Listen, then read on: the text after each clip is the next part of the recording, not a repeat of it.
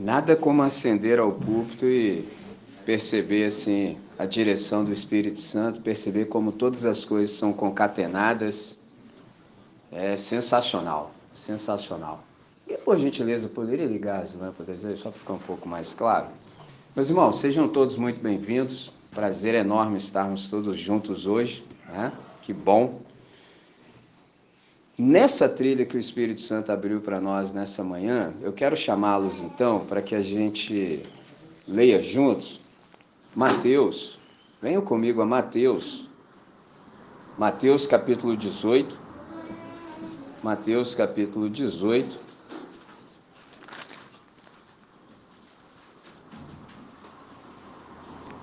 Quando você identificar Mateus capítulo 18, nós começaremos a partir do verso número 1 e vamos até o verso 14, isso em Mateus 18. Na sequência, eu leio Mateus capítulo 19, entre os versos 13 e 15.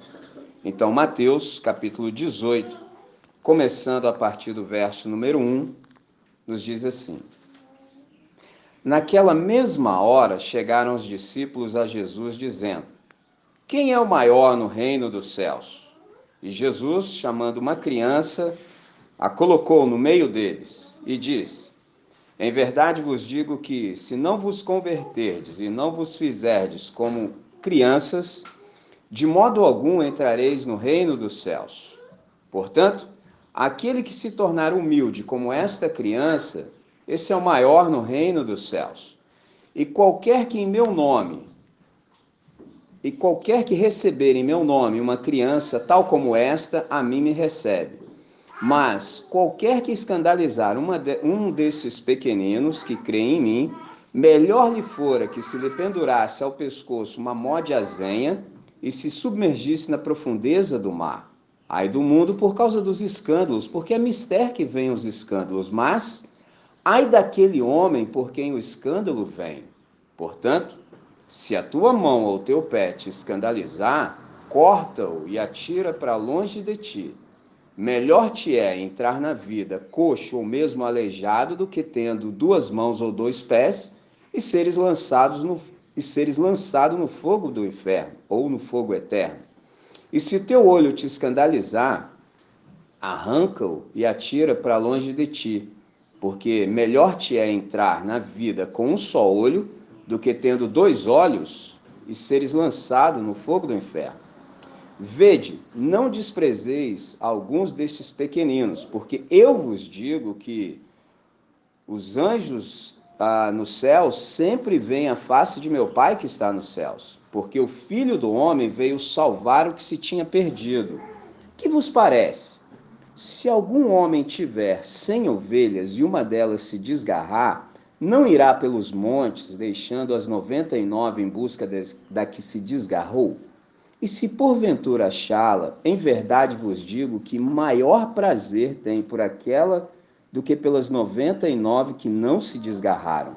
Assim, também não é da vontade de vosso Pai que está nos céus que um destes pequeninos se perca. Agora sim, Mateus capítulo 19, entre os versos 13 a 15. Trouxeram-lhe então alguns meninos, para que sobre eles impusesse as mãos e orasse. Mas os discípulos os repreendiam. Jesus, porém, disse: Deixai os meninos, não os estorveis de vir a mim, porque dos tais é o reino dos céus. Tendo-lhes imposto as mãos, partiu dali. Deus nosso Pai, nós te agradecemos profundamente pelo espaço, pela dádiva que o Senhor nos concede de termos tempo e espaço de nos acercarmos em torno da Escritura, a fim de dela obtermos a tua voz. Ó Pai, sintoniza-nos nessa hora como tem feito ao longo de toda a nossa caminhada, de tal maneira que continuemos a ouvir a tua voz. Como a gente está na sintonia certa, Deus, a gente percebe o quanto o teu Santo Espírito já nos falou nessa manhã e por isso nós suplicamos que o Senhor fale ainda mais, para o máximo louvor da sua glória, nosso benefício e de todos aqueles que venham se encontrar conosco ao longo do processo, enquanto estamos no caminho e a caminho. Nessa manhã, oramos assim, com gratidão no coração e fazemos essa oração em nome de Jesus. Amém, Senhor. Amém. Muito bem. Prestei bastante atenção sempre em tudo que a gente conversa aqui, em tudo que é dito, em tudo que é cantado. E como eu disse a vocês, para quem faz uso do púlpito, é sensacional quando você percebe que todas as coisas estão de fato concatenadas. Você percebe a ação do Espírito para que todas as coisas fluam a contento. Hoje, por exemplo, na nossa sociedade, não necessariamente hoje, mas durante a nossa semana, nós separamos um dia que a gente chama de da criança. Isso diz muito. Por exemplo, você sabe que cultura é um jeito particular de ser gente. Então não significa necessariamente que está certo ou que está errado. É só diferente. Então, por exemplo, esse fato da gente ter um dia para, entre aspas, se lembrar das crianças, diz muito mais acerca de nós do que a gente gostaria que se dissesse. O que está sendo dito, já indo direto ao ponto, é que a gente às vezes se esquece, entendeu? A gente se esquece do valor, por exemplo, das crianças.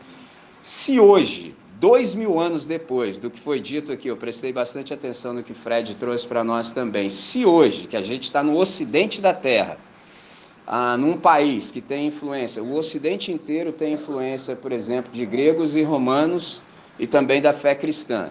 Então, do embate de tudo isso é que surgiu o ocidente.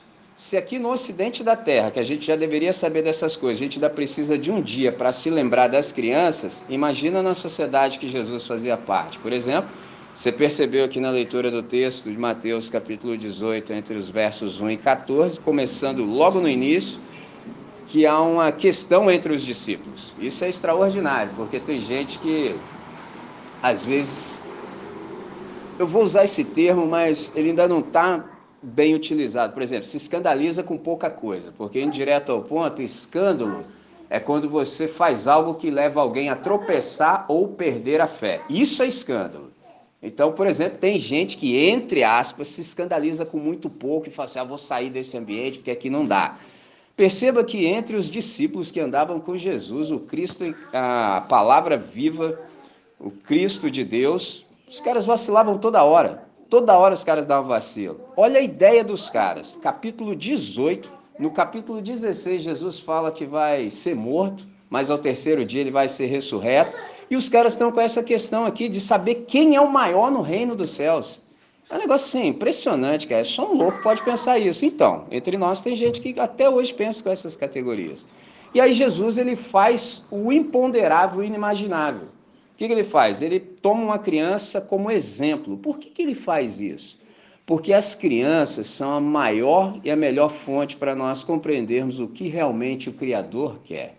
Então, criança na ótica de Jesus tem uma outra conotação. No contexto, quando você percebe, no contexto imediato aqui em Israel, as crianças eram insignificantes e desprezadas. Se hoje é, imagina dois mil anos. Na sociedade de Jesus, por exemplo, mulher, criança, velho samaritano não eram contados, entendeu? Não eram contados. Então, quando essa situação é posta diante de Jesus, ele faz o inimaginável, toma uma criança, coloca no meio, para dali ele lançar mão e instruir, porque você sabe, Jesus é o professor por excelência. Então, ele nunca, jamais, sob hipótese alguma, perde oportunidade de aplicar uma lição. Sempre ele faz isso. Ele consegue fazer isso. Então, por exemplo, aqui ele dá um novo significado para criança. Criança, para Jesus, é tida na conta de a melhor parte da humanidade. Exatamente isso. Então, por exemplo, quando lhe perguntaram quem era o maior no reino dos céus, o que, que ele faz? Ele chama uma criança, coloca no meio. O que, que ele está fazendo? Ele está trazendo visibilidade, ele está colocando um holofote em cima, ele está colocando no centro das atenções. Isso, por exemplo, naquele tempo era algo assim inimaginável. E aí ele disse o seguinte: quem não se converter e não se tornar humilde como essa criança, não pode entrar no reino de Deus. E aí a pergunta imediata que você faz aí: o que é o reino de Deus? O reino de Deus é uma nova realidade para gente com coração de criança. Só esses que são convertidos, são neonascidos, que têm um coração como de uma criança, é que podem ser súditos desse reino. Interessante. E aí, quando perguntam para Jesus como é que faz para entrar nesse reino, o que, que ele faz? Ele repete o ato. Ele faz a mesma coisa, ele chama uma criança. O que, que ele está comunicando aqui? Jesus está lançando para nós um padrão para a espiritualidade cristã. Está colocando um novo parâmetro, um novo paradigma. E como Jesus é o mestre por excelência, ele não perde a oportunidade de lançar a mão do audiovisual, entendeu? Audiovisual. Então é interessante que ele está dizendo de um modo eloquente que a maior, que o maior na verdade é todo aquele que for como uma criança. E quem quiser entrar no reino de Deus precisa se converter e se tornar um pequenino. Interessante que o reino tem uma lógica invertida. Você pode estar falando assim, André, até agora você tem falado reino dos céus. Por que você não falou reino de Deus? É porque quem escreveu isso, quem redigiu, foi o Mateus. E o Mateus, a redação dele é para os judeus. Então Mateus sabe, como bom judeu que é, que os religiosos, eles eram tão preciosos assim no uso do termo Deus que eles não falavam. Então ele sabia que se ele escrevesse reino de Deus, os caras iam se escandalizar. Então por isso ele coloca o equivalente, reino dos céus. Por isso que quando você lê, por exemplo, em Marcos, você vai encontrar reino de Deus e não reino dos céus. Então Mateus ele tem esse cuidado. E a lógica do reino, ela é absolutamente invertida e ela só faz sentido para quem é convertido. Isso é que é interessante. Então Jesus faz o inusitado, toma uma criança, coloca no centro, lança o holofote, traz visibilidade e diz: Olha, súdito do meu reino é quem tem um coração como de criança. Quem não tiver esse tipo de coração, não for nascido e tampouco convertido, não entra, está fora. Isso é algo escandaloso, por exemplo, para aqueles judeus daquele dia. E por que, que ele fez isso? Porque a criança concentra a maior das virtudes que Deus, que é o Criador, gostaria que emanasse, por exemplo, da humanidade. Ele gostaria que isso fosse preservado em nós. Dizendo pouco, por hora, só três características. Por exemplo, criança tem uma capacidade incrível de perdoar. Criança não tem dificuldade em conjugar o verbo perdoar, nenhuma. Por exemplo, Nesses 24 anos que eu estou matriculado na Escola do Espírito Santo, eu descobri que se eu falar sobre perdão, contribuição e vocação, posso falar para o resto da minha vida que sempre tem público. Porque quando eu falo sobre perdoar, já, já traz problema. Porque é um verbo difícil de ser conjugado. Muito difícil. Ainda mais perdoar 70 vezes 7 no mesmo dia. Esquece, irmão. Esquece. O negócio é vingança. O negócio é dar tiro. O negócio é matar. Entendeu? Isso é que é um negócio dos crentes hoje em dia, esse negócio de perdoar. Isso está fora de uso, não existe isso. Perdoar? Como assim, irmãos? Nós já vamos para cinco natais em dissensão. Cinco. Cinco natais. Já parou pensar nisso? Por quê? Porque a galera não consegue conjugar o verbo perdoar. Entendeu? Do jeito que uma criança consegue, com essa facilidade. Criança também, ela tem essa capacidade, essa facilidade de fazer novas amizades. Aí, ó, a galera aí, ó. Solta esses caras. Cinco minutos, os caras já se tornam os melhores amigos do mundo. Não interessa a cor do olho, não interessa a epiderme, não interessa a classe social, não interessa nada. Não interessa a roupa que você veste, interessa se você está de tênis, está descalço. Não interessa, interessa que você é criança e você é seu amigo. Simples assim. Cinco minutinhos entre nós. Igreja, estou sendo genérico. Dê um abraço naquele que está ao seu lado. Como assim? Como assim? E o cara ainda tem a cara de aço de dar um abraço de lateral. Entendeu? De lateral. E lá no íntimo ele está pensando assim, também não precisa tanto, né, pastor? Sem contar o que cara que chega por ali já olha assim, onde está o meu desafeto na nave? Entendeu? Porque, né? Vai que eu corro o risco de me sentar onde ele está e o bocudo lá da frente ainda fala para eu dar um abraço nesse camarada. Não detesto. Olha isso, cara. Como é que você pode passar um ano, um ano exagerei, para não ter problema, um ano e você não sabe nada de ninguém? Como? Como?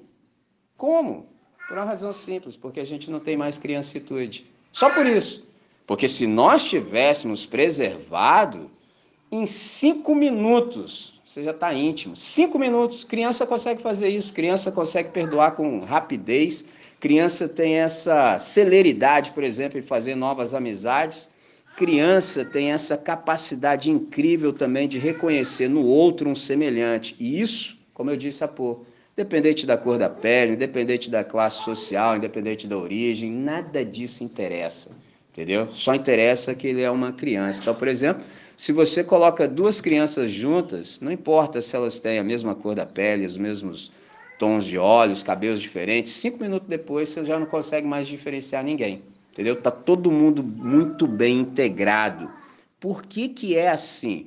Porque elas têm essa facilidade, ainda está preservado nelas essas características que são incríveis, que o Pai gostaria que a gente não perdesse. Por isso Jesus diz assim: sejam iguais a elas. Simples assim.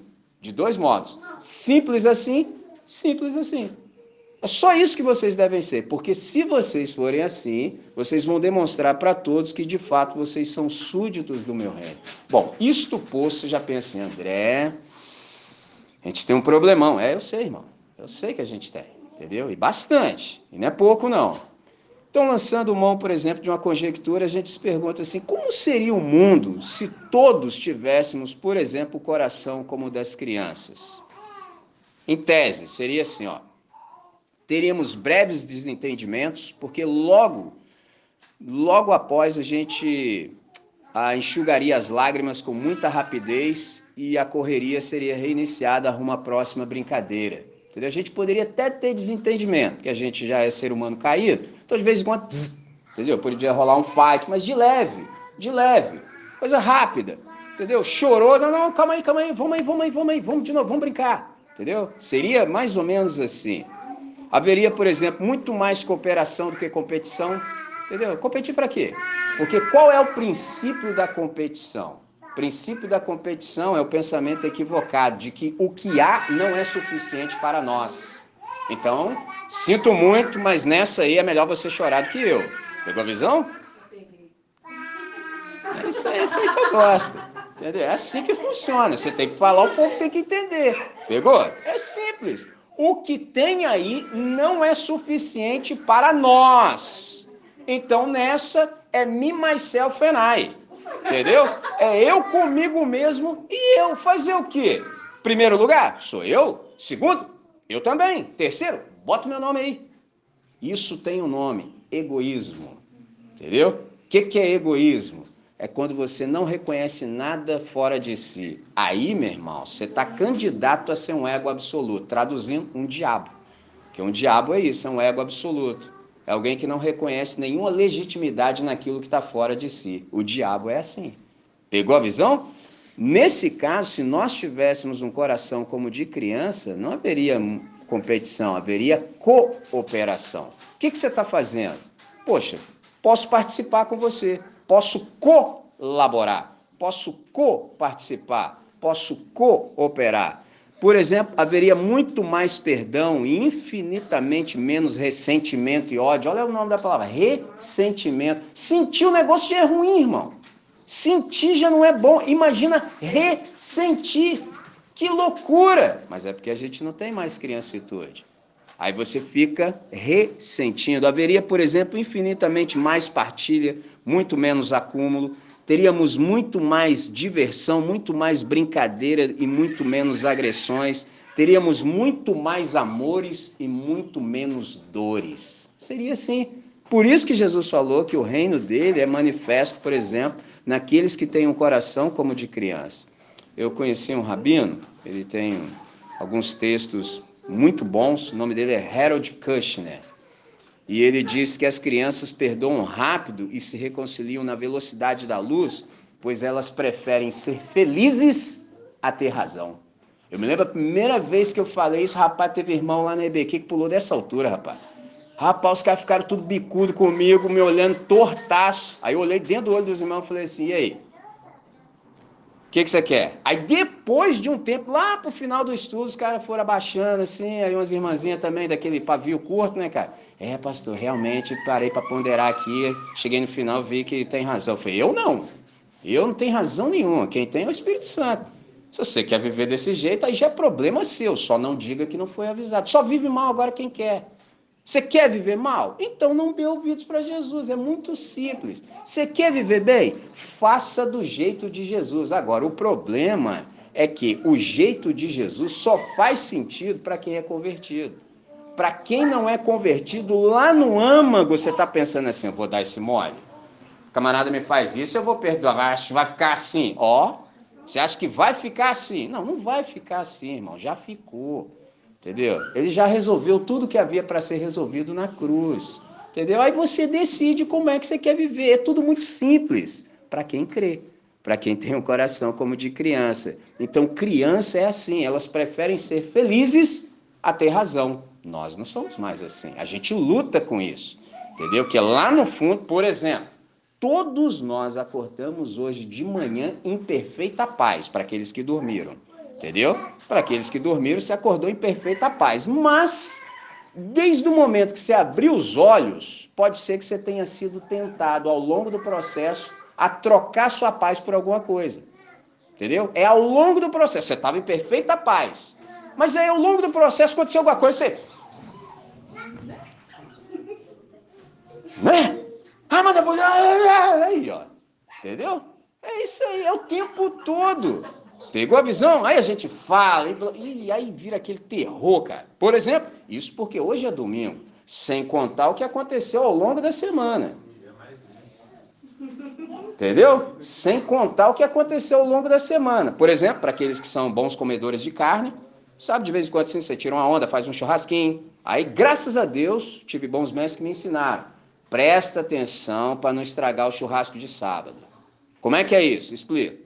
Aí você faz lá o seu churrasco, eu não vou participar porque sabe como é que é, né? Entendeu? Deixa os bichos em paz. Mas suponhamos que eu fosse. Aí eu chego lá na sua casa, entendeu? Você, homem, me convidou e tal. Chego lá, sua esposa está como? Daquele modelo já. Eu falei, ih, rapaz, já sim. Eu sinto a vibe. Eu falei, ih, rapaz, o negócio tá tenso aqui. Por quê? Por quê? É porque você fez besteira ao longo da semana. Entendeu? Você fez besteira, não arrumou. Chega lá, a menina tá como? Com razão. Nesse caso, com razão. Se você fosse sábio, você ia ter resolvido isso ao longo da semana para não estragar o churrasco de sábado. Aí você chega lá, tipo assim, você não tem nada com o negócio, ainda sobra para você ainda. Esse é o ponto.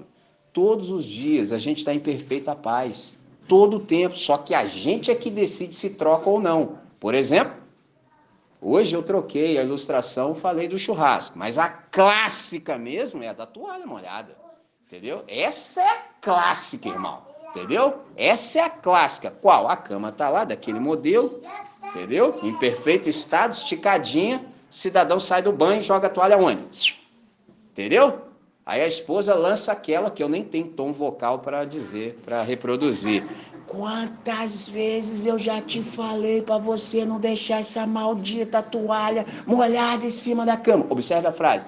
Quantas vezes eu já te falei? Só essa parte é o suficiente. Quantas vezes eu já te falei?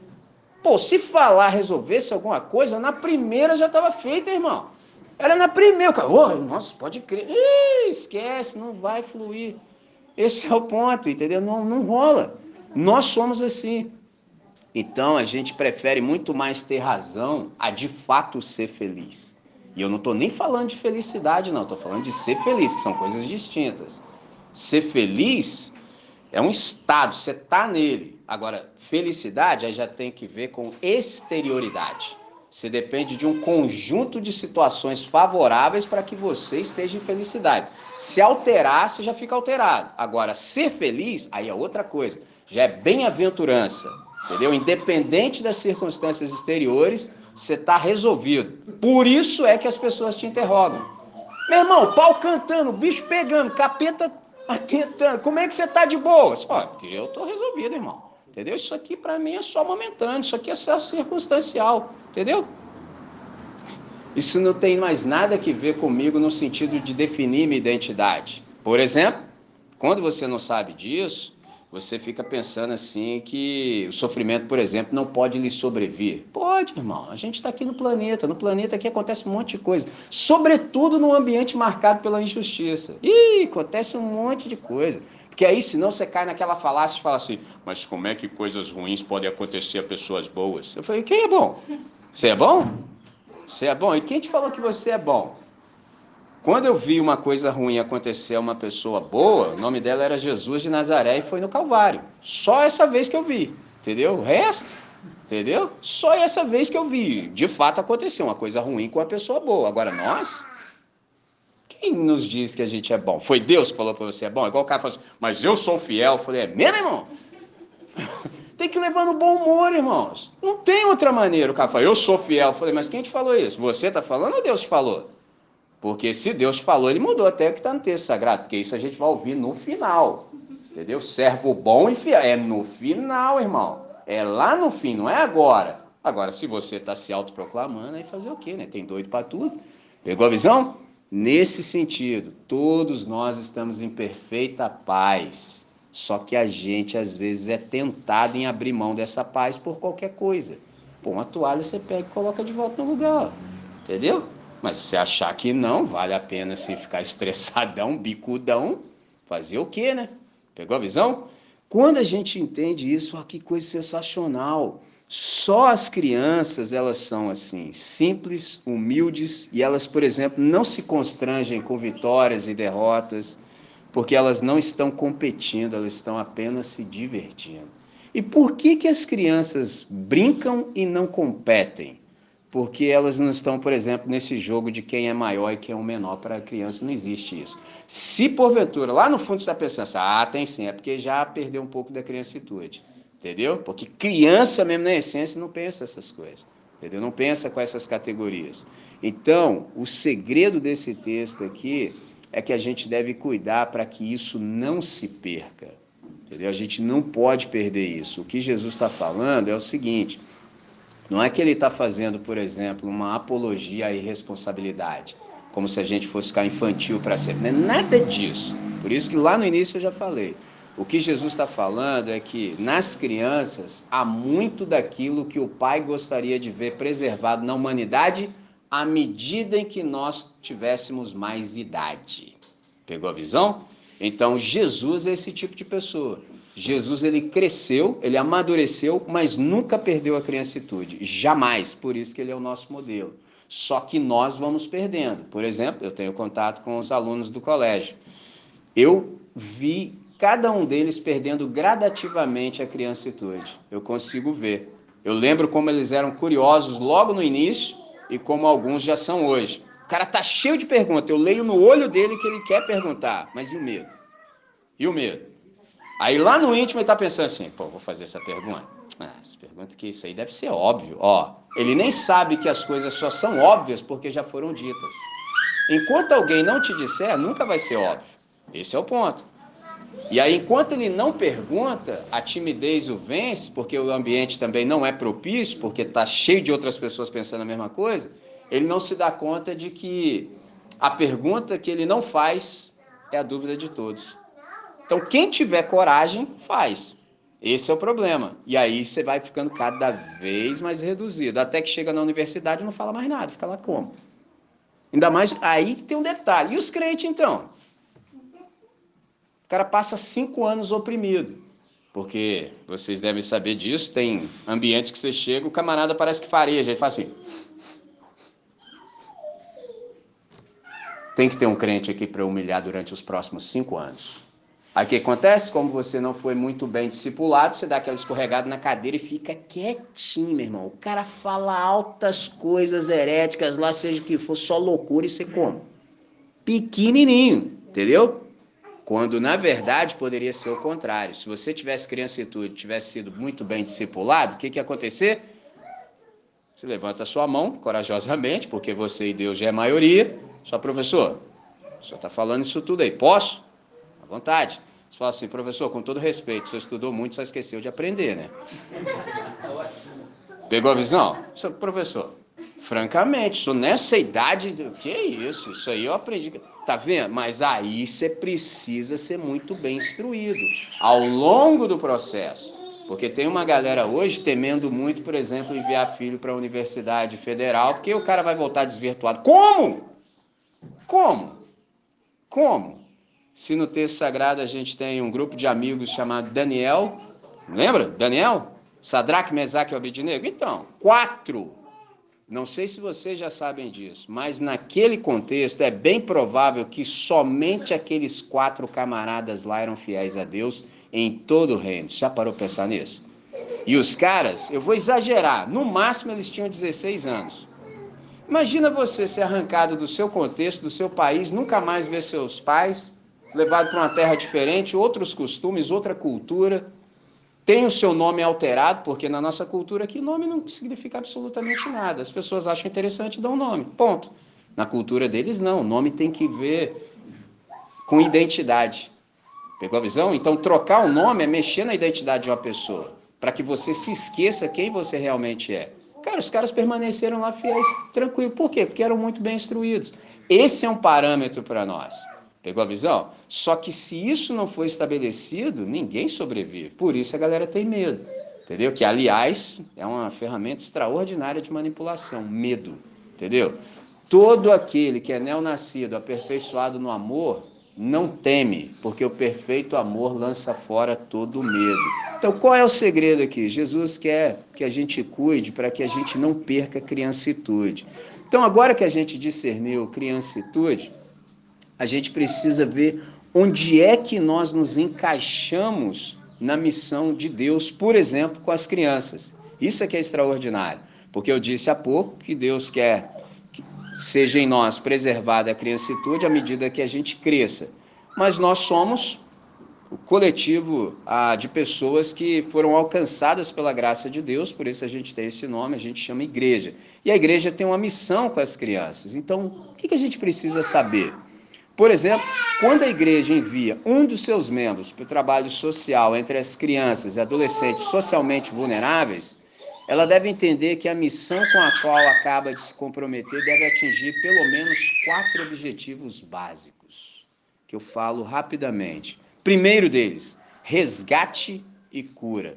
Se você observar, por exemplo, Mateus, ele faz uma citação muito parecida com aquela que Jesus fez em Lucas 19:10, quando ele diz que o Filho do homem veio buscar e salvar o que se havia perdido. Interessante. Então, quando eu falo de resgate e cura, o que, a gente precisa ter em mente?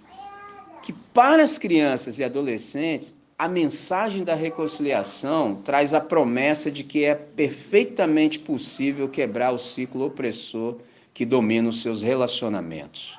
Como é que isso pode se efetivar? Resgate e cura a partir da pregação do Evangelho e criando também espaços de confiança em que as crianças possam, por exemplo, abrir o seu coração, serem ouvidas com toda a atenção. Texto que eu gosto muito, sempre que é possível eu cito e sei que os irmãos também têm esse texto em alta conta, que é Tiago 5,16, a parte B. A parte A a gente até cita, mas a B às vezes a gente esquece. Isso eu estou falando de um modo geral na igreja. A parte A diz que a oração de um justo pode muito em seus efeitos extraordinário, isso deveria nos encorajar a orar. A parte B diz assim: confessando os vossos pecados uns aos outros, a fim de serdes curados. Toda vez que eu falo isso, às vezes estou num ambiente que as pessoas nunca me ouviram, e quando eu vou falando o texto, alguém já fala lá do meio assim, a fim de serdes perdoados, porque é o óbvio, é o lógico. Só que nesse caso, a gente não confessa pecado uns aos outros para sermos perdoados, porque já o fomos. Somos perdoados.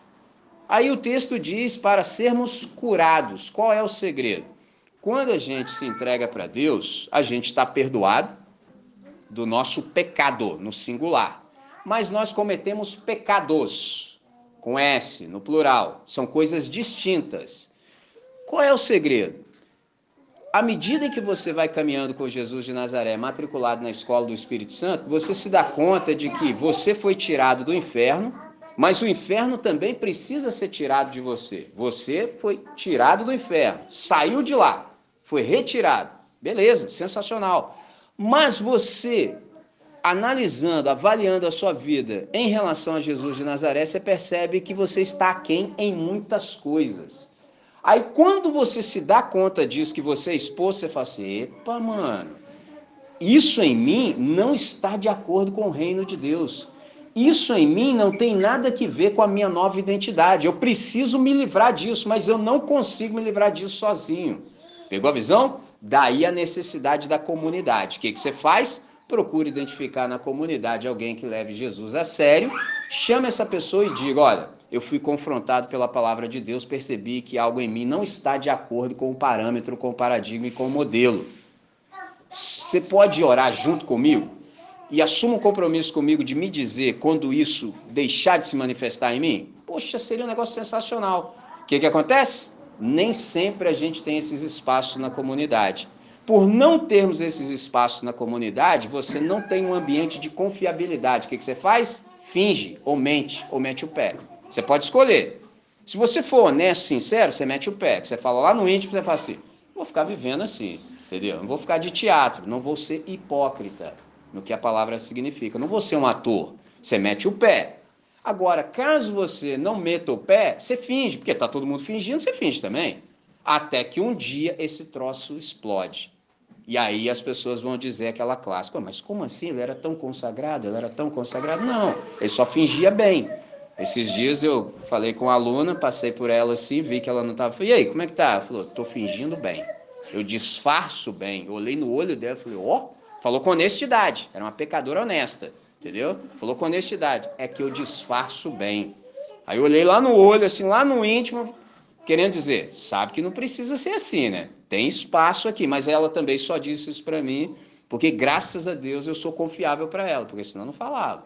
Entendeu? Esse é o ponto. A gente precisa ter na comunidade esse ambiente onde as pessoas que são resgatadas, elas também podem experimentar cura à medida em que o processo se ah, vai passando. Segunda coisa, é necessário cuidado. Então, as necessidades diárias das crianças e adolescentes não podem esperar, elas precisam ser assistidas imediatamente. Em que sentido? Por exemplo, as crianças precisam de comida, de um lugar seguro para morar, de uma escola para frequentar, de alguém para abraçar e alguém para aconselhar, e isso hoje. Só o dia que a gente tem é o dia chamado hoje. Não dá para burocratizar o processo. Não dá, meu irmão. Ou é hoje ou é nunca. Entendeu? Elas têm as suas necessidades imediatas. Isso me faz lembrar, sobretudo no âmbito da alimentação, quem foi criança aqui, adolescente nos anos 80, vai se lembrar do irmão do Enfio, que era o Betinho. Betinho cunhou uma expressão que era: quem tem fome tem pressa. E olha que o Betinho era do time da galera que pensa estruturalmente falando, ou seja, precisamos mudar as estruturas para que o país mude. Quando ele se deu, se deparou com a fome, daí ele cunhou essa expressão: quem tem fome tem pressa. Então toda assistência que a gente vai prestar às crianças, ela precisa ser imediata, porque elas não podem esperar. Terceiro objetivo, defesa. A gente deve buscar por melhorias práticas na vida das crianças e das suas respectivas famílias. Isso deve ser aliado, por exemplo, à luta pela garantia dos direitos das crianças e dos adolescentes. E isso tudo traduzido em ações práticas de justiça. Alguém me ensinou que justiça é manifestação do amor de Deus. Justiça é todos desfrutando de tudo que Deus é e de tudo que Deus doa. Isso é justiça. Justiça é todos desfrutando de tudo que Deus é e de tudo que Deus doa. Como é que se faz para desfrutar de tudo que Deus doa? Partilha, solidariedade. Entendeu? Ninguém vai acumular. Como é que se faz para desfrutar de tudo que Deus é? Conversão. Simples assim. E nós trabalhamos com as duas coisas sem dicotomizar. Então, nós pregamos o Evangelho e também damos o pão. Uma frase de Jesus que a igreja ainda não conseguiu compreender, e eu estou sendo genérico novamente, é lógico, claro, que há honrosas exceções, é: nem só de pão viverá o homem. Interessante, né? O que, que Jesus está falando? Que o homem também vive de pão. Tem gente que não conseguiu entender a primeira parte, quanto mais a segunda nem só de pão viverá o homem. Entendeu? Ou seja, o ser humano precisa de pão. Depois que ele estiver alimentado, aí dá para a gente falar, então, não é só de pão, não, hein? Tem... Mas como? Quem consegue ouvir alguém com a barriga vazia? Não dá, irmão. Não dá, não dá, não dá. Nem, nem Jesus consegue. Entendeu? Por isso que ele se compadeceu da galera que estava com ele, aquela multidão, três dias sem comer. Aí ele multiplicou os pães e peixes, entendeu? Porque ninguém consegue ouvir, por mais que queira. Quarto e última, mas não menos importante, já falamos de resgate, cura, cuidado, defesa, promoção. Num mundo onde Jesus é o rei, ou seja, onde ele reina, as crianças são acolhidas como cidadãs, não como objeto de consumo, como é a realidade de tantas hoje. Por exemplo, você sabe que a gente está nesse ambiente louco, entendeu? Até o pleito do dia 30, você vai ouvir muita loucura. E à medida em que os dias passarem, vai piorar, não vai melhorar em absolutamente nada. E até as crianças são usadas como massa de manobra para infligir medo na comunidade. Até isso eles conseguem fazer, entendeu? Então, esse trabalho de Deus reconciliar consigo mesmo todas as coisas, ele exige de nós, por exemplo, uma resposta. E essa resposta, ela envolve o nosso compromisso e engajamento com as crianças que são vulneráveis, mas é esse é um trabalho essencialmente de Deus. É Deus que faz. Aí você pode perguntar, olha, se é Deus que faz, e nós? Bom, a nossa parte nesse trabalho é anunciarmos essa nova ordem que foi inaugurada por Jesus de Nazaré, na sua morte e ressurreição, há exatos dois mil anos, sabendo que parte daquilo que a gente almeja só vai se efetivar no futuro.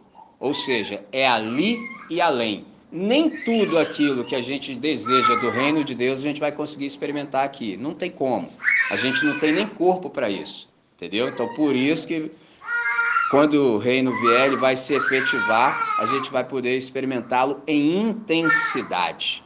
Aí a pergunta agora é: como é que isso tudo aqui se aplica à nossa vida?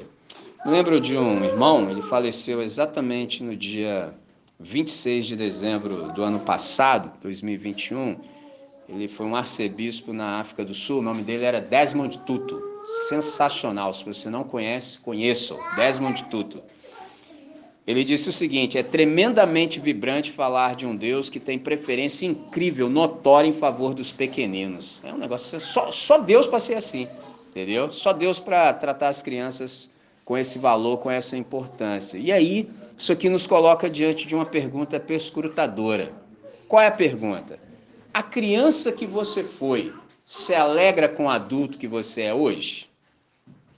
Faz esse exame aí de consciência. Lembra a criança que você era? Lembra quando você tinha riso fácil, rolava no chão, rasgava as vestes? Alguns de nós ainda conseguem fazer isso até hoje, entendeu? Entendeu? Aí, ó.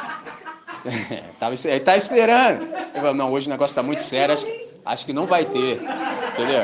Ele tá, ele tá ali assim, não, hoje, hoje a pregação tá nessa toada aqui, o negócio tá sério, acho que hoje não vai ter meu espaço, não. Entendeu? a criança que você foi se alegra com o adulto que você se tornou? Isso é uma pergunta perscrutadora. Por que, que essa pergunta é extremamente necessária? Eu aprendi que todo adulto que é criativo é uma criança que sobreviveu. Porque a maior parte dos adultos que a gente conhece são crianças adulteradas. Por isso que eles são como são. Tem gente que entra por ali e você dá um jeito de vazar por aqui. Só vou mandar Leão da Montanha, saída pela direita. Entendeu? Porque é tenso. Tem uma galera que eu não sei você, mas tem uma rapaziada que é repelente, faz mal para a saúde. Graças a Deus que eu sou do evangelho e eu aprendi que amar sim é geral. Entendeu? Até onde eu já consegui alcançar de compreensão, amar é geral. Entendeu? Agora, gostar, eu gosto de quem eu gosto. Entendeu? Tem uma rapaziada assim, pô, o cara precisar, eu tô lá. Mas tomar café junto, deixar meu filho sob os cuidados, mas nunca, nunca, entendeu? Jamais, pessoal do meu time, da minha função, entendeu? Do meu time, da minha função. Consigo fazer o exercício em Deus de ouvir o que os caras estão falando, consigo, entendeu? Ouço o que eles estão dizendo, mas não os tomo como modelo para minha vida. Por quê? Porque eles são a antítese de tudo aquilo que Jesus falou que eles deveriam ser. Outro dia, eu, é, você falando isso, eu recordei que outro dia eu tava, até citei na sala dos professores um dos meus livros preferidos, que é o Menino Maluquinho. Sim. E no Menino Maluquinho, Ziraldo coloca lá que todo adulto legal foi uma criança feliz. É. Esse é o ponto. Esse é o ponto. Esse é o ponto. Porque a criancitude, de fato, é ter essas características em nós preservadas. Se a gente perde, tem um segredo que eu ainda não disse, agora você falou, é extremamente pertinente o que você disse. O que, que acontece? Se a gente perde, se a gente não aprender a, a ser gente e a gostar de ser gente quando é criança, não pega mais não. Entendeu? E vocês já devem ter experimentado se relacionar com gente que não aprendeu. É tenso, irmão. É tenso. Aí os caras se disfarçam, Quer ver as frases feitas? É que a minha personalidade é forte. O camarada é um sincericida, entendeu? Ele é doido, entendeu? Mas aí fica falando essas bobagens aí, mas quando você está linkado com o Espírito Santo, está matriculado, você fala assim, não, irmão, não é nada disso aí não, é que você não aprendeu, cara. Você não aprendeu a ser gente e a gostar de ser gente. Isso aprende lá na infância, entendeu? Por isso que Jesus é o modelo, entendeu? Ele nunca perdeu a criancitude. Então, quando a gente se dá conta disso, fala, caramba, que negócio sensacional. Todo adulto criativo é uma criança que sobreviveu. Por exemplo, há um artista que eu gosto muito, que é o Pablo Picasso, e com ele eu aprendi o seguinte, tem uma frase dele que é sensacional. Pintei a vida inteira para finalmente aprender a pintar como criança. Falei, caramba, ele falou, levei tantos anos para pintar igual Rafael, entendeu? Aí imitar, ah, ficou igual. Agora eu levei só a vida inteira para realmente aprender a pintar como uma criança. Aí há um poeta marginal, da literatura marginal, chamado Sérgio Vaz, que ele disse o seguinte, aspas para ele, foi pensando que era grande que me descobri cada vez menor. Como é difícil crescer por fora sem se apequenar por dentro. Sensacional, não é? Então aqui a gente percebe que as nossas crianças elas têm um desafio da educação. Toda criança precisa de ensino. Por que, que toda criança precisa de ensino? Porque nós, por exemplo, não somos determinados biologicamente. Já falei isso para vocês algumas vezes. Um gato não precisa que ninguém ensine ele a ser gato. Um pássaro, um cachorro, não. Já nasceu determinado biologicamente. Agora nós não. Eu preciso aprender a ser gente. Eu preciso que alguém me ensine a ser gente da maneira certa. Porque sequer eu sei quem é a pessoa da maneira certa, eu nem sei quem é. Quem é gente da maneira certa? Só tem um, Jesus de Nazaré. Então eu preciso que pessoas que já são alunas de Jesus de Nazaré há mais tempo que eu me ensine a imitá-lo. Então eu vou imitar a maneira como essas pessoas imitam a Jesus até que eu tenha capacidade de imitar Jesus direto. Entendeu? Esse é o ponto. E é o Jesus de Nazaré, não é o Jesus ressurreto, não, porque esse não dá para imitar. O Jesus ressurreto nós adoramos. Pegou a visão? Viu como é que é sensacional? Anota aí, Fred. Tá pegando, o cara tá até em pé para não perder nada. Entendeu? É nesse sentido. Então, por exemplo, esse é o valor. Eu estava ouvindo com toda a atenção que o Fred falava, ele foi perfeito. Então, por exemplo, as crianças elas precisam ah, ser instruídas logo cedo. Por quê? Porque as crianças começam a pecar muito cedo. Entendeu? Por exemplo, nenhum pai em sã consciência, nenhuma mãe ensina o errado para o filho, em sã consciência. Mas tem um dia que ele faz algo que você fala assim: como é que esse camarada sabe isso? Já está nele. Então, quanto mais rápido você ensinar, melhor é. Por exemplo, felizes são aqueles que têm esfera de serviço entre as crianças. Por quê? Quanto mais cedo uma alma é iluminada, mais curta é a sua noite de escuridão. Traduzindo, quantos de nós aqui aprenderam inúmeras coisas na dimensão das trevas.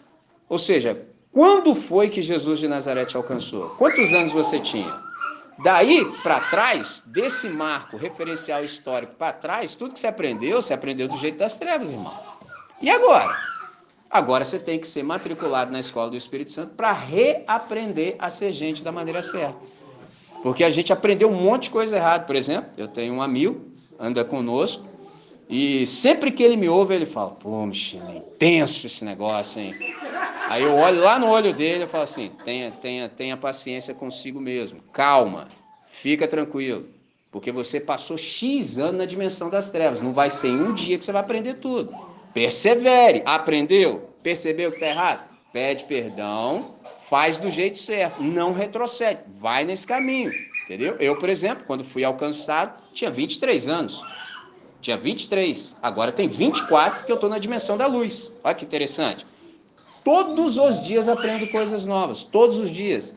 E não vai terminar enquanto eu não fechar meus olhos do lado de cá. Então, primeira coisa, criança precisa ser instruída desde muito cedo. Por exemplo, tanto os Samuéis quanto os Salomões da igreja, eles se tornam sábios na sua juventude. Os Davis, os Josias, eles são maleáveis de coração quando eles têm pouca idade. Se nós, por exemplo, começarmos a ler biografias, dá aquela olhada assim na biografia das pessoas assim, da fé que você respeita, e com frequência você vai descobrir que a história deles como cristão começou muito cedo. Isso é interessante, a gente tem um tempo hábil para alcançar as pessoas. Alguém chamou isso de super 20. O que é o super 20? É de 5 a 25. Nesses 20 anos é o melhor momento para você alcançar alguém, para você ser alcançado pela fé. Por Jesus de Nazaré. Porque é nesse tempo que você está fazendo as escolhas mais decisivas da vida sem ter a menor ideia do que você está fazendo isso. Esse é o ponto. 25 anos, você já formou. Por exemplo, quando eu cheguei para caminhar com a nossa igreja, eu tinha 23 anos. Quando eu me sentei, primeiro dia, os jovens da igreja tinham a mesma idade que eu. Ah, vim agradecer a Deus porque eu me formei na faculdade. Eu... Antes, primeira coisa, falei, como é que esses caras conseguem ir lá na frente e falar? Eu nunca tinha visto isso na minha vida. Alguém falar em público, nunca tinha visto. Como assim? E outros, os caras sabiam falar. Eu não sabia falar daquele jeito, não. Eu sabia falar na minha linguagem, na minha cultura. Mas daquele jeito, não. Aí depois veio o segundo escândalo. Aí eu me formei na faculdade. Em toda a minha vida de 23 anos, eu só conhecia duas pessoas que foram para a universidade. Duas! Que eram bem nascidos. Só duas. O resto, meus amigos, nem estudar a gente estudava. Estudar para quê? Tipo assim, não ia me agregar em nada. A gente não estuda. Eu só fiquei sete anos sem aparecer na escola. Só sete. Amigo meu, tipo assim, nunca mais voltou. Olha que loucura. Foi um choque de realidade para mim. Pegou a visão? Super 20. Eu ainda tive dois aninhos, cadê? Na casquinha. Rentinho. Dez anos depois, quando você tem 35 anos, você já está estabilizado, tanto para o bem quanto para o mal. Porque com 35 anos, você há de convir que você tem, se tudo correr bem, mais 35. E aí fica difícil assim de você ousar muito. Vai que você já está nesse time aqui, ó. Entendeu? Aí a ousadia já fica um tanto quanto mais limitada. Os irmãos aí já disseram amém também. É ou não é? Fica difícil. Você sozinho, irmão, você dorme até em cima de bujão de gás.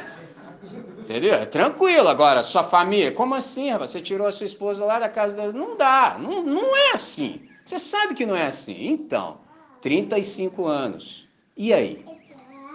super 20. Então, quando a gente olha para a história, por exemplo, do evangelismo, em geral, ela mostra que a maior proporção de conversões ocorre antes dos 20 anos. Por exemplo, todo o texto sagrado estabelece com clareza que a juventude é o tempo de se buscar a Deus. Eclesiastes 12, 1 diz isso com toda a, com toda a luz. Por exemplo, me lembrei de dois irmãos nossos do passado, tanto John Bunyan, que foi escritor do Peregrino, quanto Dwight Lyman Murray, que foi um evangelista do século XIX, eles disseram o seguinte: se eu pudesse iniciar o meu ministério tudo de novo, eu iria me dedicar completamente à evangelização das crianças. Já pensou? E quando você lê a biografia dos caras, fala, cara, eram caras excepcionais, extraordinários. Se eles pudessem recomeçar, se dedicariam absolutamente à evangelização de crianças. A pergunta é por quê? Porque o segmento mais importante da sociedade, da população e também da igreja são as crianças. Por exemplo, uma geração apenas separa a igreja da extinção. Se a gente não pregar para as crianças, se as crianças não forem alcançadas e não forem discipuladas, não tem mais igreja. É a coisa mais óbvia, mas tem gente que não consegue perceber isso. Não investe, entendeu? Por isso que tudo é no diminutivo, é a salinha, é o cultinho, vai jogando só para lá. Só que os caras não sabem o que Deus pode fazer a partir de uma daquelas crianças. Porque eu, te falo, eu falei para vocês que a lógica do reino é completamente diferente. Deus não se importa com multidão. Deus é extraordinariamente inteligente, ele se importa com quem a multidão segue. Só precisa de um. É só um. Quando você lê o Evangelho, por exemplo, segundo João, você lê do versículo 1 ao versículo 4 do capítulo 1, está falando sobre a pré-existência do Verbo. No princípio era o Verbo, o Verbo estava com Deus e o Verbo era Deus. Ponto. E vai discorrendo. Do nada tem um versículo 5 que está assim: Houve um homem enviado por Deus cujo nome era João. Quando você lê isso, o que, você está fazendo aqui? Assim, não faz sentido, o que isso aqui está fazendo aqui? É por isso que eu, é por tudo isso que eu acabo de dizer. É porque o método de Deus é o ser humano. Nós, sem Deus, é que estamos sempre à procura de melhores métodos. A gente não pode ver um método. Se for americano, então. Hum, aí a galera, não, agora vai. Entendeu? Por isso que arrasta para cima. Entendeu? Método. O método de Deus é o ser humano. Por isso que a gente não pode medir esforços para alcançar uma pessoa, sobretudo se for criança. Esse texto que eu li, tentei ler com vocês o máximo possível demonstra até onde Deus está disposto a ir para salvar uma criança.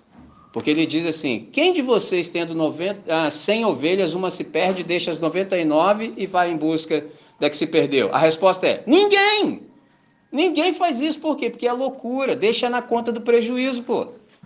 Não perdeu uma? Eu tenho 99. Ah, eu vou deixar 99 aqui, largada, e vou atrás de uma. Ninguém faz isso. Então, meu pai faz.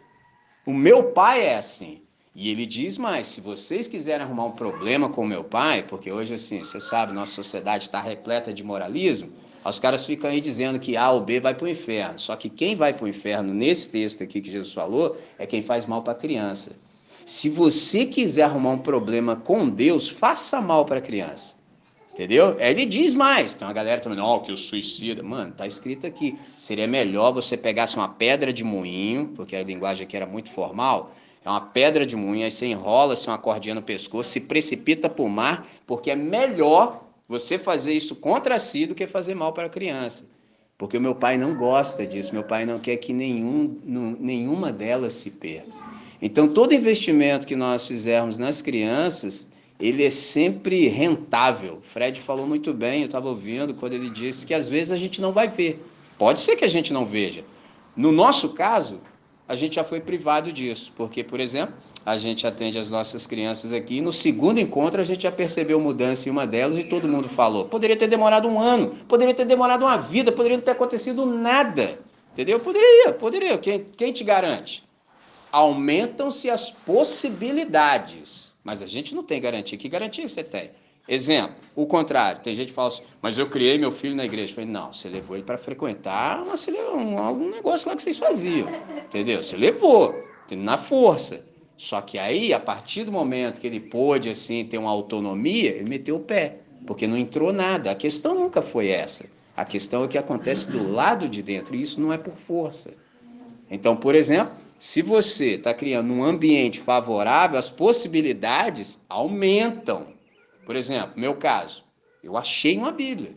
Entendeu? Eu não nasci no ambiente evangélico, ninguém da minha família não sabia de nada disso. A Bíblia caiu lá, comecei a ler. Só que eu não sabia que não era eu que lia a Bíblia, era a Bíblia que me lia. Olha que interessante. Mas imagina, por exemplo, se eu tivesse nascido no ambiente. Poderia ser diferente, outra coisa, entendeu? Então, nesse caso, o investimento ele é sempre rentável e isso traz para nós uma responsabilidade. Qual é a nossa responsabilidade? Por exemplo, cuidar bem das crianças. Eu me lembro um dia, estava numa reunião, antes da gente começar, e o Elvis virou para mim, Rabi, e as pessoas do bairro? Eu vi aqui a pergunta, eu falei, ih, mas veio assim na hora. Rabi, e as pessoas do bairro? A gente estava vendo como eu fazia tudo e tudo, a gente ainda estava em plena pandemia, e ele soltou essa e eu respondi, eu quero crer que foi uma epifania, sabe? Falei assim, Elvis, as crianças virão primeiro. Na hora, assim, na lata, entendeu? As crianças virão primeiro. Foi o que eu respondi. E aí, pergunta que nos sobrevém, por que, que as crianças vieram primeiro? Elas vieram. Porque criança pequena crê em Jesus. Não sei se você já prestou atenção no Evangelho, Jesus escandalizava toda hora os religiosos. Jesus é uma pessoa extraordinária, porque assim, quem é pecador mesmo e assume é amigaço de Jesus. Aliás, esse é até o título pejorativo que ele recebeu, amigo de publicanos e pecadores, entendeu? Esse é, olha só, esse é o beberrão, ó, beberrão, comilão, frequentador de churrasco, entendeu? Pega a visão. Amigo de publicanos e pecadores. Olha que interessante. Agora, dos religiosos, o cara só pensava em matá-lo deve dizer muito para a gente hoje. Você fala assim, peraí, como é que um religioso pode querer matar Deus? Como é que é isso aí? Ah, então Deus atrapalha o seu esquema? Se a galera resolver ouvir Deus, atrapalha o seu esquema. Ah, entendi. Peguei a visão. As únicas pessoas em Israel que não se escandalizaram nunca, jamais com Jesus foram as crianças. Entendeu? Nunca. Porque criança tem essa facilidade de crer em Deus. Então elas nunca se escandalizaram com Jesus. Por exemplo, a gente começou as nossas celebrações aqui em 3 de abril e as crianças chegaram exatamente no dia 22 de maio. Entendeu? 20? Sensacional. Já pensou? E nunca mais arredaram, não. Entendeu? Cada dia vem mais então, Entendeu? Não arreda, não. E por que, que elas não arredam? A gente sabe, o Elvis já cantou a pedra dali que ele aprendeu com as crianças também. Domingo é o melhor dia. Há duas semanas elas estavam aqui, ó, a plenos pulmões. Domingo é o melhor dia, domingo é o melhor dia, domingo é o melhor dia. Falei, ó. E os caras ficam contando os minutos para que esse dia chegue. Quanto essa hora que eles passam aqui com a gente significa para eles? Como é que é o ambiente de onde eles são oriundos? assim. Né? Hã? É, chegou hoje, por exemplo, embrulhinho com as fatias de, de mortadela. Sim. Pra colocar porque quer colaborar. Quer- aí. Quer partilhar. Aí as palavras: colaborar, compartilhar, cooperar, Tira, participar. Bota assim, sabe? Sensacional. Sensacional. Né? Um comendo à frente do outro. Né? Sim, sim, sim, sim. Criancitude, entendeu? Quer? Faz um som aqui. Enquanto quer que faz um som, eu vou chamá-los a um desafio. As nossas crianças, elas precisam de- do nosso suporte. Como eu disse a vocês, a gente está nessa missão de resgate e cura, de cuidado, de defesa, de promoção. E o cuidado que as nossas crianças precisam, ele precisa ser imediato. Não tem como burocratizar, não tem. Entendeu? A gente precisa de celeridade no processo. Então eu quero deixar como desafio para cada um de nós que está aqui, que compreendeu a mensagem do Evangelho, adotar uma criança. Entendeu? Elas precisam ser adotadas. Primeiro em oração, entendeu? Que a gente se lembre delas, porque eu sei, como pastor da comunidade, assim, que alguns de vocês se viram muito tocados pelo que foram vendo ao longo do processo. Para mim já foi um pouco diferente porque eu sou do time, entendeu? Então eu para você sou um testemunho ambulante e vivo do que pode acontecer se elas tão somente tiverem uma oportunidade. Me lembro de um poeta contemporâneo, é só regar os lírios do gueto que o Beethoven negro vem se mostrar, não é não? Marcelo Yuca. É só isso que elas precisam, só isso, é só uma oportunidade, é só uma chance. Entendeu? Só uma. E nós temos essa possibilidade, entendeu? Por exemplo, eu falo com muita descrição, um dia desse estava eu e Ganso na casa dele conversando, ele falou quando ficou escandalizado que viu um pote um pote de prestígio, não é não? Ah, sim, sim. Né? Um pote de prestígio. Pô, eu tinha 19 anos, fui na casa de um amigo meu que tinha 12, amigo do skate, ele tinha 12. Eu fui na casa dele, entrei pela sala, tinha comida exposta na mesa e ninguém comido, ninguém comendo, fiquei escandalizado. Eu nunca tinha visto aquilo na vida, nunca, nunca. Nunca tinha visto comida exposta e ninguém comendo, irmão. Eu olhei aquilo e falei assim, eu nunca, eu tinha 19 anos, cara. Eu nunca tinha visto. Existe uma piada que eu conto Existe uma piada que eu conto assim, de uma família que era chamada Família do Zé Cardoso. O que, que era a família do Zé Cardoso? Os caras eram do meu time, eram pobres, faziam compra. Colocava tudo na mesa, a galera ia lá e comia tudo de uma vez só. Entendeu? Aí um dia eu contei entre nós aqui, um de nós falou, pô, mas minha casa é assim. Eu falei, "Shh." falei, "Pss, calma. Porque assim, a parada entra tão forte que o cara até esquece. Falei, então, é assim, cara, comia tudo de uma vez. Tipo assim, com todo respeito, sem querer expor. Cara, coisas que os meus filhos comem em uma semana eu não comia nem, talvez, eu vou exagerar, em seis meses. Entendeu? O cara abre essa parada, olha lá. Nada pra comer hoje. Falei, poxa! Falei, que isso, rapaz? Falei, não, não, não, não, não. Entendeu? É outra realidade. Aí, ó, é outra realidade. Então nós, nós, nós temos toda a possibilidade de adotá-los. Então, esse é o desafio que está proposto. A galera vai fazer um som, medita um pouco mais, na sequência a gente ora. Fez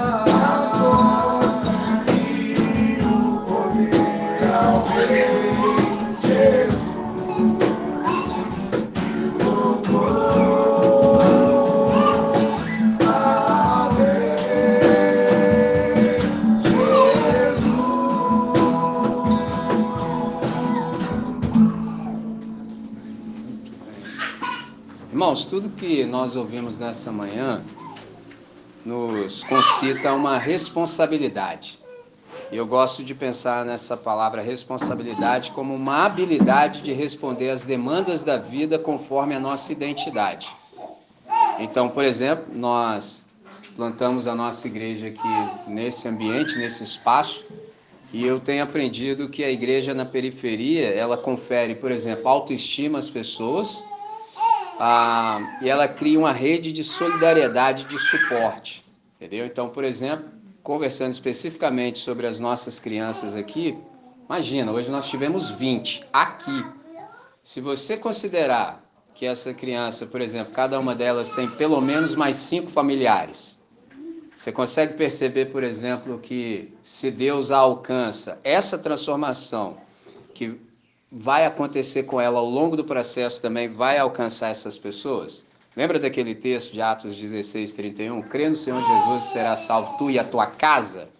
Casa nesse texto aí é o oikos, é o raio de ação. Onde essa criança estiver inserida, as pessoas que estão ao redor também têm chances de ser alcançadas pelo Senhor. Agora multiplica isso, entendeu? E cada vez vai crescendo, entendeu? Cada vez mais. Um dia desse era 16, do nada você apareceu 16, entendeu? E assim, em sã consciência, ninguém chama alguém para participar de uma coisa que não seja boa. Então, nesse sentido, eu quero lhes, lhes desafiar para que a gente possa, de fato, adotá-las. Alguém me ensinou que maternidade é um fato, paternidade é uma escolha, entendeu?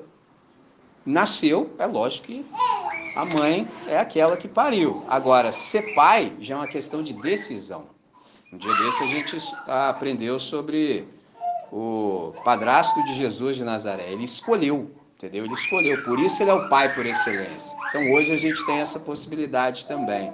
Então quero chamá-los à oração para que a gente, de fato, fale com Deus, que a gente possa ser encontrado por Deus como dignos de assumirmos essa responsabilidade que se apresenta diante de nós nesse momento. Deus nosso Pai, nós te agradecemos por essa hora. Te agradecemos por essa manhã. Te agradecemos pela exposição da tua palavra, te agradecemos pela riqueza do ensinamento que o Senhor nos conferiu nesse tempo. E Pai, diante de tudo que a gente refletiu, que não foi pouco, a gente se vê diante de um grande desafio. E Pai, a gente percebe que as nossas crianças precisam de sustento, precisam de apacentamento, precisam de acolhimento, precisam de discipulado, precisam sobretudo de suporte. Pai, em nossas mãos há o que é necessário e a gente quer que o Senhor incline o nosso coração para que sejamos generosos, porque as demais coisas que nós fazemos na vida, Deus, todas elas têm medida, mas ser generoso está para além de toda medida. E é isso que a gente quer praticar nessa comunidade, como convertidos que somos, como súditos que somos como gente que tem criancitude preservada. A gente quer se solidarizar, a gente quer que os nossos pequeninos também experimentem aquilo que nós estamos experimentando. Que as oportunidades que nós temos dadas pelo Senhor, que elas também possam ser estendidas a eles. Assim como os nossos filhos também têm sustento, têm moradia, têm um teto sobre as cabeças, tem escola para estudar, enfim, tem tudo que é necessário para que eles possam desenvolver a potencialidade. A gente também quer estender isso aos membros da nossa comunidade. E para isso, Deus, a gente se entrega em tuas mãos, para que o Senhor, por teu Santo Espírito, venha nos dirigir, nos dar esclarecimento, iluminar a nossa mente, de tal modo que a gente tenha uma lente que seja bifocal, Deus que a gente perceba que é necessário pregar o Evangelho para elas hoje, porque elas precisam de salvação, mas que a gente também tenha um olhar voltado para o futuro, para aquilo que o Senhor pode fazer um pouco mais à frente. E que nesse processo, cada um de nós que tem essa capacitação vinda do alto, sobretudo nós que somos professores, que a gente possa separar um tempo para instruir também as nossas crianças de tal modo que elas possam aprender o que é necessário para que elas possam se desenvolver da melhor maneira possível. Nessa manhã, Deus, a gente aceita o desafio, pleno de consciência do que ele significa, sabendo que por nós mesmos não temos condição de dar conta. Por isso, ó Pai, nós oramos, porque confiamos que o Senhor há de fazer por nós, através de nós e até mesmo de nós. Então, Deus, nós oramos como se tudo dependesse do Senhor e te pedimos que a gente trabalhe como se tudo dependesse de nós, para o máximo louvor da Sua glória. E agora, que a graça de Cristo Jesus, nosso Senhor, nosso professor por excelência, autor e consumador da nossa fé, o amor de Deus, nosso Pai, e as doces e eternas consolações do Teu Santo Espírito, que estejam conosco, com todo o povo de Deus espalhado pela face da terra, desde hoje para sempre. Amém, Senhor. Amém.